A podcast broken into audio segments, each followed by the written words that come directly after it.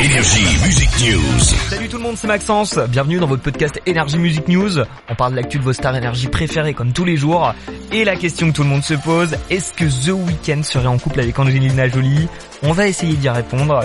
Louane prête à redevenir maman une seconde fois et évidemment du concert des Chiran sur TikTok.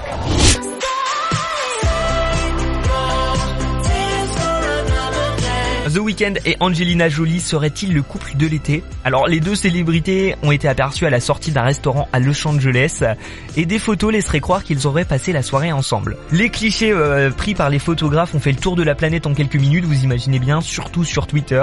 Du coup, c'est l'interrogation pour les fans. Est-ce que c'est une simple soirée entre amis ou alors une soirée romantique? Alors surtout que The Weeknd est sorti un petit peu avant Angelina Jolie, peut-être euh, pour éviter ce genre de rumeurs. Une autre hypothèse aussi c'est qu'il préparait un titre en français. Alors oui, ce serait possible. hein. Du coup bah je reste vigilant et je vous tiens au courant si j'ai de nouvelles pistes. Donne-moi ton cœur. Dans une vidéo YouTube de la chaîne de Seb avec ta star, Louane se serait confiée sur sa fille et l'envie d'avoir un deuxième enfant. Il y a un peu plus d'un an maintenant, la chanteuse a donné naissance euh, à une merveilleuse petite fille appelée Esme et avec son compagnon euh, Florent Rossi, les deux parents sont comblés de bonheur. Dans la fameuse euh, vidéo YouTube de Seb avec ta star, Louane a confié On va lui faire une petite sœur, un petit frère, on va s'arrêter là. Voilà, exactement. Parce que- c'est du taf, c'est... c'est- On sait jamais, en vrai, peut-être trois, mais on, on ira pas plus loin, quoi.